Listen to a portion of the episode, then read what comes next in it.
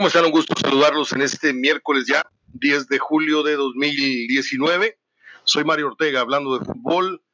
En este preciso momento es el mediodía del 10 de julio, les digo, en donde pues hay algunos temas que yo quisiera tocar con ustedes. Charlín Corral, esta jugadora mexicana, ya es parte del Atlético de Madrid femenil, el actual campeón de España, y esto pues, aunque todavía no tiene eh, la relevancia el fútbol femenil, hay que darle su lugar a esta noticia porque es, sin lugar, a dudas, un reconocimiento a su nivel, a su trayectoria, y le deseamos mucha suerte a esta jovencita de, pues a lo mejor no tiene una pinta de una atleta, pero es una gran jugadora, hay que decirlo. Eh, hoy cumple 76 años Carlos Albert. Yo quisiera eh, hacer algunas eh, memorias de, este tema de Carlos Albert, porque cuando estábamos nosotros en Núcleo Radio Monterrey, teníamos la, dirección de una emisora de radio ahí que fuimos con el tiempo eh, vistiéndola con programas deportivos hasta no abarcar 12 horas. Eh, uno de nuestros colaboradores era precisamente Carlos Albert y yo le pagaba el favor eh, siendo su corresponsal en sus programas cuando él tenía una emisión de radio en, la empresa Radio Imer o Imer, Grupo Imer. yo tuve la, el gran honor de una vez que terminó el partido México contra Honduras en una eliminatoria mundialista, cuando México se enfilaba al Mundial de Estados Unidos 94, eh, pues teníamos esa relación de trabajo. Entonces Carlos cumplió con su, con su trabajo en, en, Imevisión eh, y yo fui a cubrir lo mío para radio. Pero al final me dijo Mario, nos vemos en tal puerta eh, a la salida del estadio y me, invitó a comer a su casa. Y ahí estuvieron los eh, hermanos Manso, estaba su en ese entonces esposa Ana Luisa Manso y un servidor y comimos y platicamos por espacio de dos, tres horas posteriores a la comida. Fue un, encuentro, un convivio que yo nunca voy a olvidar. Eh, Carlos Alberto es un tipo polémico, es un tipo que a mucha gente no le cae bien, como yo no le caigo bien seguramente a mucha gente en este nivel de periodismo y en lo personal, pero así es esto. Eh, pero yo he respetado mucho eh, la trayectoria de Carlos Albert en ciertos momentos porque ha sido un comunicador de choque, ha sido un comunicador que ha enarbolado una, una bandera siempre de, pues señalar las corruptelas y todo esto que envuelve al fútbol mexicano. Carlos Albert llegó a estar en la cabina de, Núcleo Deportes, que fue mi primer programa ahí en, en esa empresa de radio aquí en Monterrey y salíamos incluso por, por, la FM. Fue el primer programa de fútbol que se escuchó en Monterrey en la frecuencia modulada. En Génesis a la una y media estábamos abriendo micrófonos junto con la ranchera de Monterrey y el 1190, se enlazaban las tres emisoras. Y Carlos, este, pues vino a hacer una, una, un par de peñas que organizamos. Eh, yo estaba como productor del evento.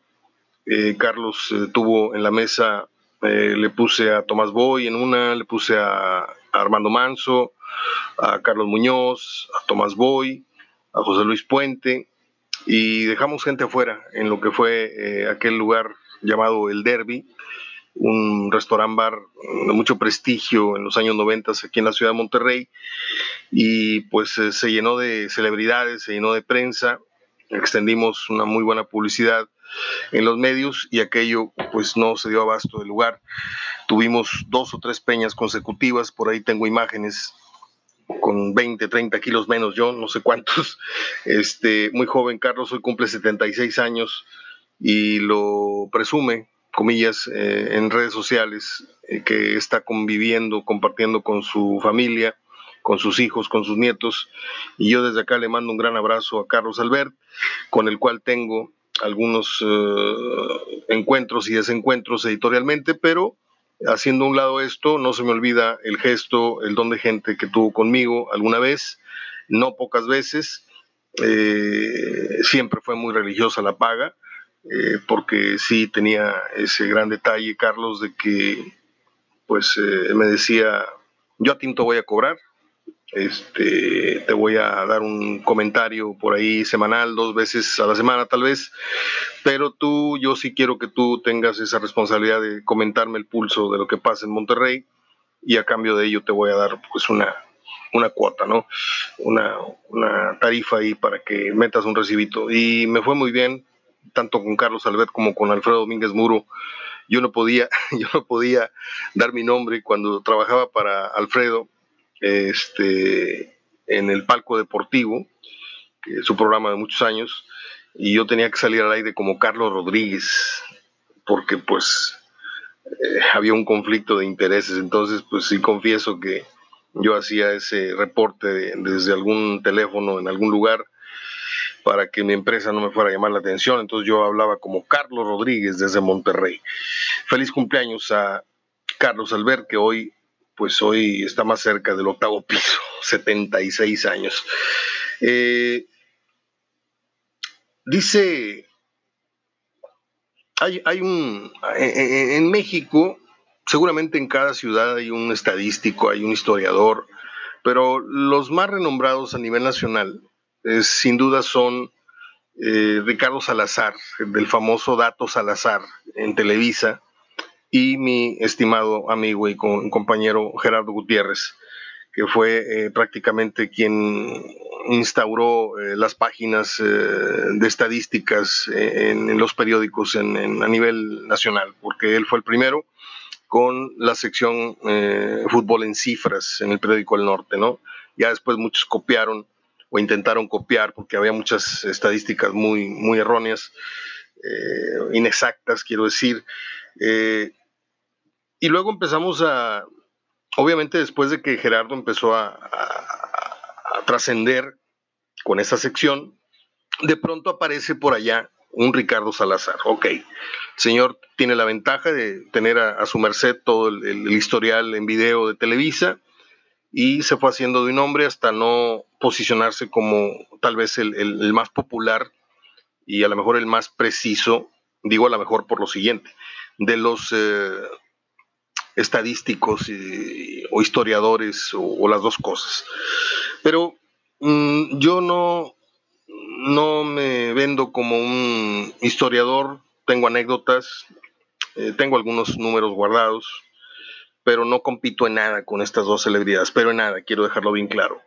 Pero de pronto encuentro que revisando su, sus publicaciones en redes sociales, eh, comentaba él que hace unos días Héctor Moreno eh, cumpliría 100 juegos ahora que estuvo en Copa América, no sé si esto fue en la final o un juego antes, pero decía que Héctor Moreno eh, era un futbolista mexicano, el primero que cumpliría 100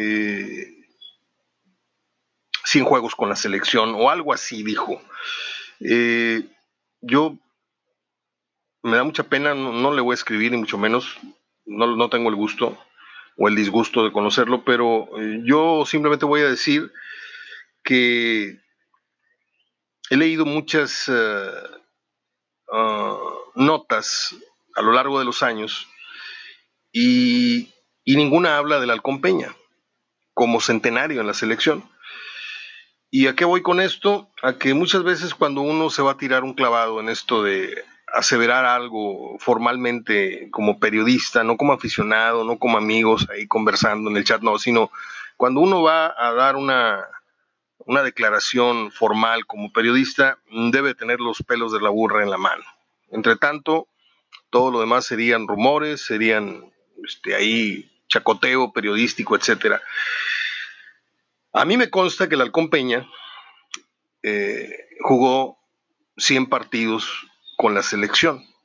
¿Y por qué me consta? Porque yo estaba en la banca, sentado con él en el partido en donde ingresó luego al campo para cumplir con esa, ese requisito.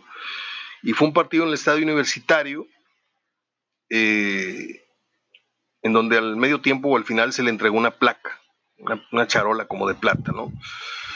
Y yo me acuerdo muy bien porque el halcón Peña era muy tosco conmigo. Yo tenía, no sé, 14, 13 años, estaba yo ahí pues recogiendo balones, ¿no? Entonces tenía yo el, gran privilegio de pronto de sentarme en esas bancas de madera que eran largas. No, no estaba la, la, caseta esta que hoy tenemos en los estadios, en donde están cómodamente con sofás acoginados. No, antes era una banca, una vil banca larga, en donde ahí se sentaba el cuerpo técnico y los, y los jugadores suplentes. Y yo me sentaba al final con el jugador en suerte que me tocara al lado. Y en esa noche este, pues uno le da la vuelta al campo y antes del partido ahí andas caminando por el campo, etcétera. Este, y me encontré una revista, alguien aventó una revista de las gradas y cayó muy cerca de mí. Entonces la abro, estaba así hecha, hecha rollo la revista. No sé si la habrán regalado a la entrada del estadio o no. Y resulta ser que era una, una revista de lucha libre. No me acuerdo ni cómo se llamaba. Entonces, la recogí, no sé por qué, y ahí la traía yo entre, la entre las manos. Entonces empieza el partido, partido de exhibición, la selección la traía el Gallo Jauregui, el Monterrey tenía cuatro o cinco jugadores incrustados en esa selección, eh, Juanito González, Paco Solís, el Gran Jiménez, no me acuerdo quién más, eh. Y entre que el partido estaba aburrido y que yo tenía una revista en la mano, pues me puse a ojearla y el halcón Peña me puso un coscorrón. Dijo, póngase a ver el juego, señor. Mi papá, él sabía, él conocía muy bien a mi papá y me conocía a mí de, tiempo atrás y pues había un cariño, ¿no? Quiero pensar que, era un, gesto de cariño. Me saludaba, me abrazaba cada vez que llegamos, mi papá al estadio, ¿qué pasó, negrito? ¿No? ¿Cómo estás? Me da un abrazo. Y cuando él me ve ahí sentado al lado, este, me saluda, me revuelve el pelo así con la mano y ya se pone a ver las acciones del, partido. Entonces voltea y me pega un coscorrón, me quita la revista y dice, ¿qué estás viendo? Póngase a ver el juego. Y me pegó un coscorrón. Eh, yo no sabía qué iba a pasar en el juego. Entonces cuando yo veo que lo están homenajeando, eh, cuando termina la ceremonia me acerco y le digo, muchas felicidades, señor. Este, ya, total, me abrazó así, desde la altura que él tenía, me abrazó. Este, y otra vez me volvió a revolver el, cabello así con sus manos. Yo estuve presente, a mí nadie me lo cuenta. Yo estuve presente en la ceremonia en donde la Federación Mexicana de Fútbol le entregó al Halcón Peña eh, su reconocimiento por 100 partidos en la selección. Y esto se contrapone porque dice, por primera vez en la historia se atina a reconocer a un jugador que cumple 100 partidos con la selección. Pues yo creo que el señor Salazar podrá tener todos los premios y todo el reconocimiento, pero este dato que está dando en días pasados está equivocado, porque no es la primera vez en la historia que se reconoce a un jugador que cumple 100 años, 100 años, 100 partidos, porque yo estuve presente ahí y perdón por el yoyo, pero pues no, no, no hay otra manera de decirlo. A lo mejor puedo decir porque estuvimos eh, presentes y por ahí hasta algunas fotos ahí en el periódico salí ahí arrimado, porque siempre que había una ceremonia de algo, una entrega, ahí estaba yo en medio asomándome entre las piernas o entre las espaldas de alguien y no en pocas ocasiones salimos ahí retratados en el porvenir y en el tribuna y en el más noticias y en el hasta en el esto llegamos a salir. Entonces, pues con la pena, señor Ricardo Salazar, pero mi gallo en esto de la estadística es y será siempre Gerardo Gutiérrez Villanueva, eh, catedrático del TEC, comentarista, lo tuve yo en mi equipo de trabajo en la crónica de los Rayados cuando teníamos eh, los derechos en Núcleo Radio Monterrey. En los Rayados eh, contrataron a sus cronistas, y yo era eh, el, vaya, el, era el coordinador de, todo el, espectro de, la transmisión, pero Abaco tenía su propio director que era el que coordinaba la forma en que iban a trabajar.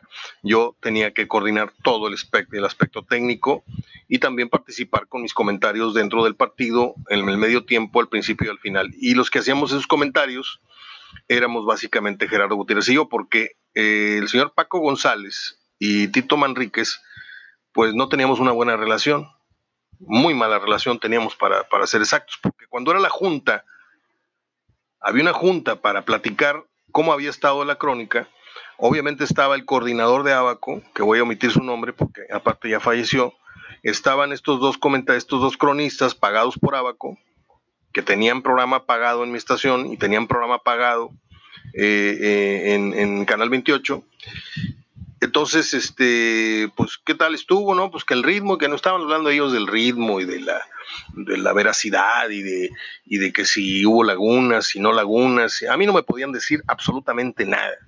Conmigo editorialmente no se, no se podían meter en nada. Y de hecho, eso me costó la salida de, de la empresa, porque se quejó Abaco de que mis comentarios en el medio tiempo eran muy, muy ácidos para con el Monterrey, porque los comentaristas se esforzaban por decir una sarta de babosadas y de mentiras diciendo que el partido era, era sensacional, Tito Manríquez gritaba que era sensacional, que Martín Hernández estaba jugando con una, con una férula a pesar de estar lastimado, pues nadie puede jugar con una férula, una férula es un yeso, ¿no?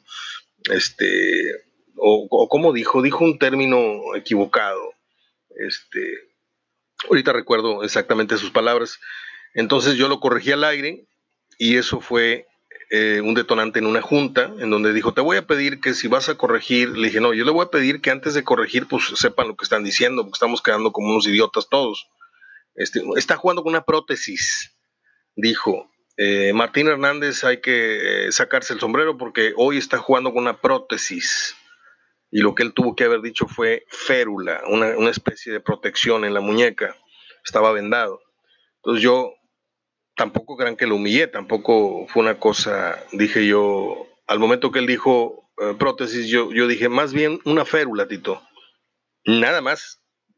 Bueno, pues esa, esa, esa situación se llevó hasta la junta, yo recuerdo que eran las 8 de la noche, eh, tenía yo que salir del aire, tenía Núcleo de Deportes, eh, tercera emisión, de 6 a 7, luego hice unas cosas en mi oficina y luego ya me fui a la, a la junta ahí mismo en el edificio.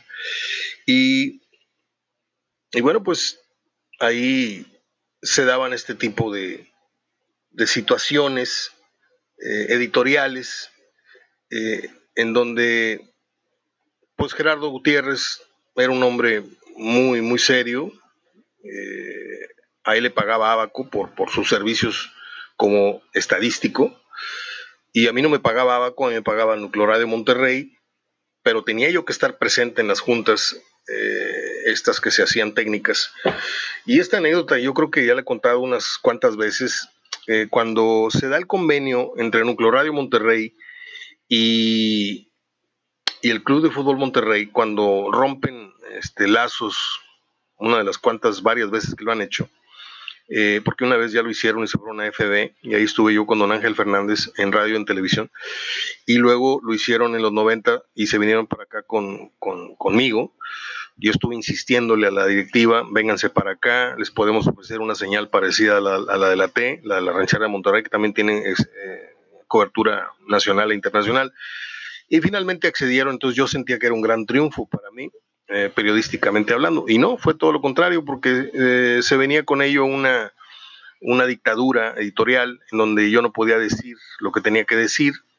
Este, le digo que al medio tiempo yo hacía comentarios muy ácidos, la gente está diciendo que eran partidos muy emotivos, que la gente estaba en un grito, cuando la verdad yo al medio tiempo decía, qué partido tan más aburrido. Me acuerdo perfectamente, era un Atlas Monterrey, 0 a 0, este, y yo decía, qué partido tan más aguado, Monterrey no, de hecho el Atlas ha tenido las mejores, etcétera, etcétera. Y don Jorge Lankenau se tocaba el oído, eh, tocándose el, auricular del, radio que traía puesto, eh, y me decía, te estoy oyendo, y yo, y luego, le decía yo el gesto, y luego, encogía los hombros y le digo, ¿qué pasó? O sea, no, no, no, no, no entiendo.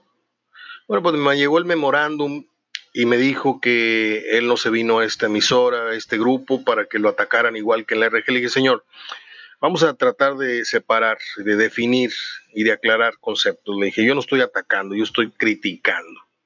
¿Sí?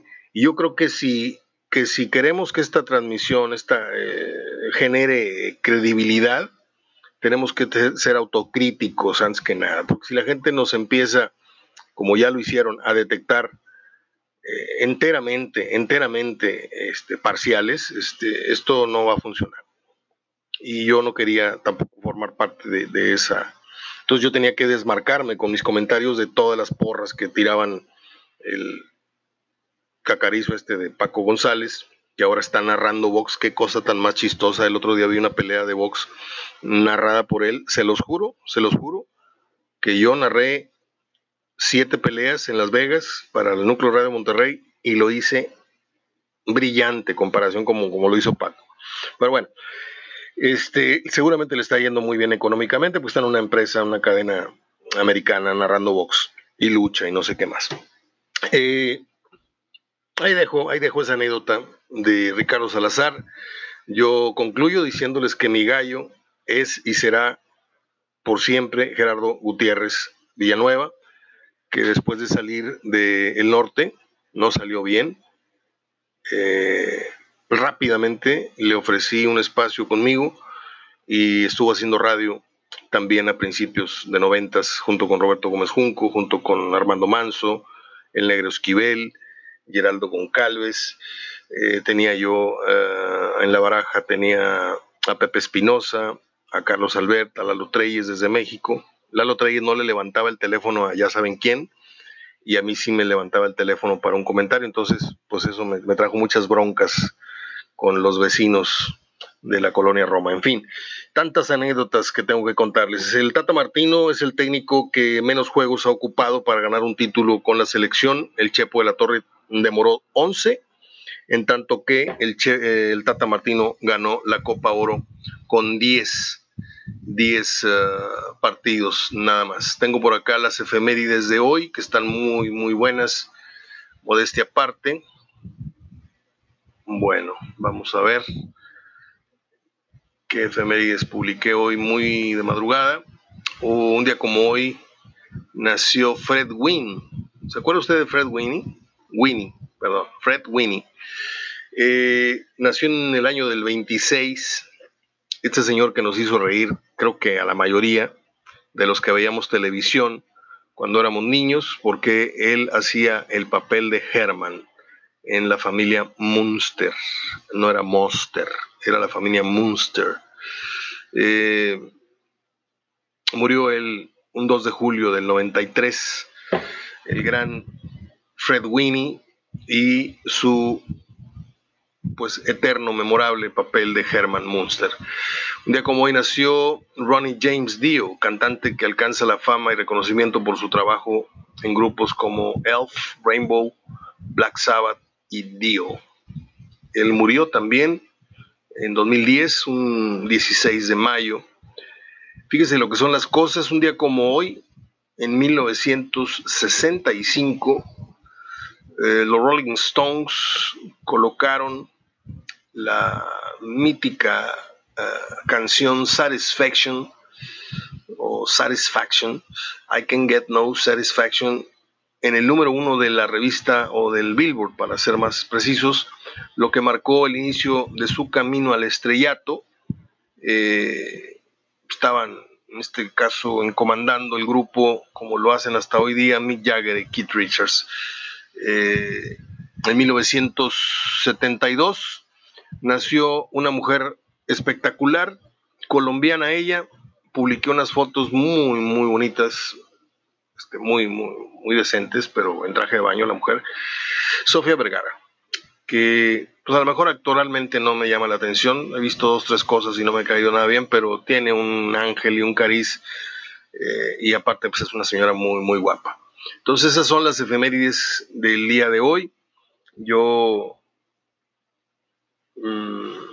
bueno, hay, hay un, una noticia de última hora para mí eh, que tiene que ver con la nueva calendarización de la CONCACAF para las eliminatorias de eh, el próximo mundial.